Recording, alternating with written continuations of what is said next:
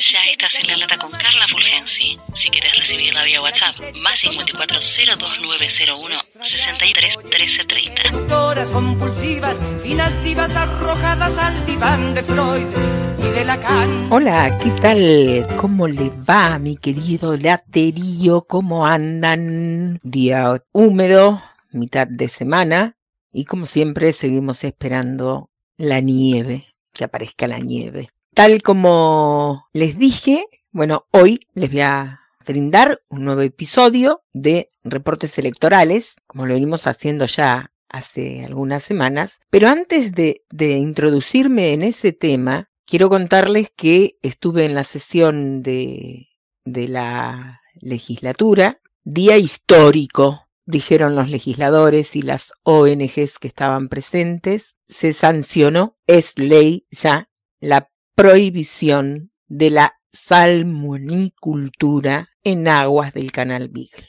El no salmoneras que tanto pregonó y por lo que tanto luchó mi queridísimo amigo Lino Adillón y varias ONGs locales, nacionales, es ley. El raconto ya se los hice a principio de semana, iniciativa del MPF, y creo que, que es un día histórico no solo por la importancia del tema, sino porque la Cámara Legislativa demostró estar a la altura de las circunstancias y generar los consensos necesarios para que por unanimidad se vote una ley. Ojalá, ojalá sea esta la línea de conducción que siga primando en esta legislatura que hoy dio una muestra de institucionalidad democrática importantísima. Lograr consensos. El arte de la política. Día histórico. Bueno, vamos a ver qué tenemos en el reporte electoral.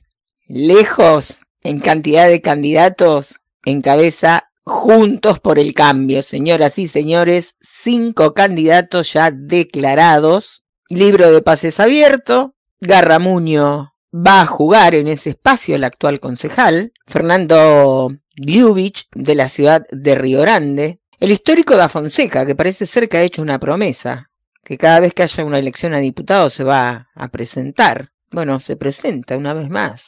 Maxi Ibars, Maximiliano Ibars, quien fue referente durante muchos años de la juventud radical, y el querido Tito Stefani, pro puro, globo amarillo, que no, no depuso, tiene derecho a salir a la cancha a jugar, ¿no? Por supuesto, pero más allá de la insistencia y de todo lo que se lo operó políticamente para que no jugara, hasta ahora no depuso su actitud. Movimiento Popular fue hino. No responde al llamado de Gustavo López respecto de mantener la unidad con la que esta coalición de gobierno llegó hace dos años a gobernar Tierra del Fuego. Fue muy contundente Pablo Villegas cuando dijo que no van a ir con el frente de todos, que esta coalición se había hecho a nivel provincial, que ellos no tienen nada que ver con el frente de todos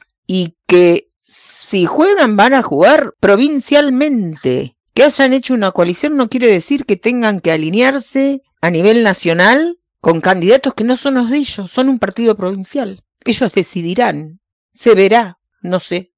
No, no se ven candidatos, pueden surgir. Por allí algún afiliado deslizó la idea o su intención de ser candidato, pero sin mover el amperímetro, digamos. Forja, bueno, fue el legislador Federico Greve, quien luego de haber sido indicado como uno de los posibles candidatos, le pasó la pelota a Mónica Costa, legisladora de Forja también ella, y dijo que sería una buena candidata. Es la primera mujer de la que se habla en todos los espacios políticos que se están generando. No hay nombres de mujeres.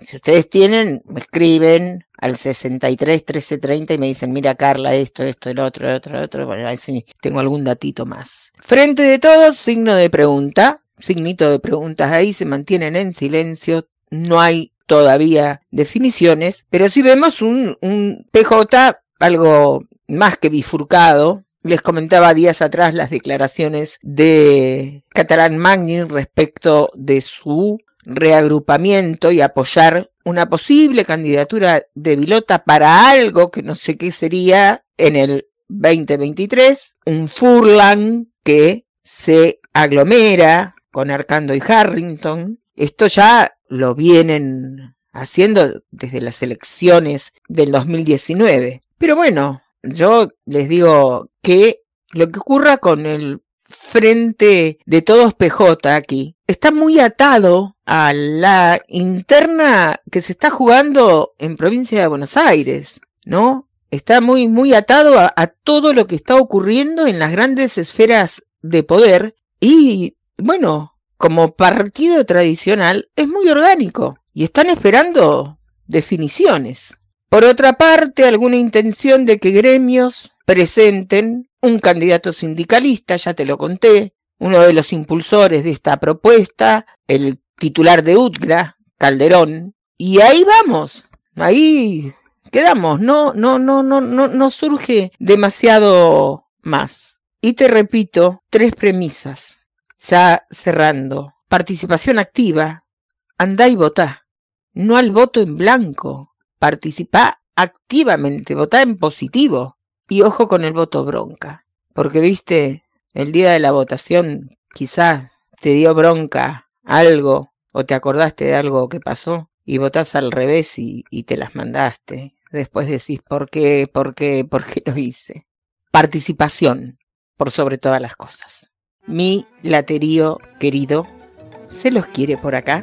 Que tengan un muy buen fin de jornada. Nos reencontramos. La producción periodística y locución es de Carla Fulgensi. Seguí a La Lata en Spotify y en Twitter, arroba carla-fulgensi con Z. Se dicen muchas cosas, mas si el bulto no interesa, ¿por qué pierden la cabeza ocupándose de mí?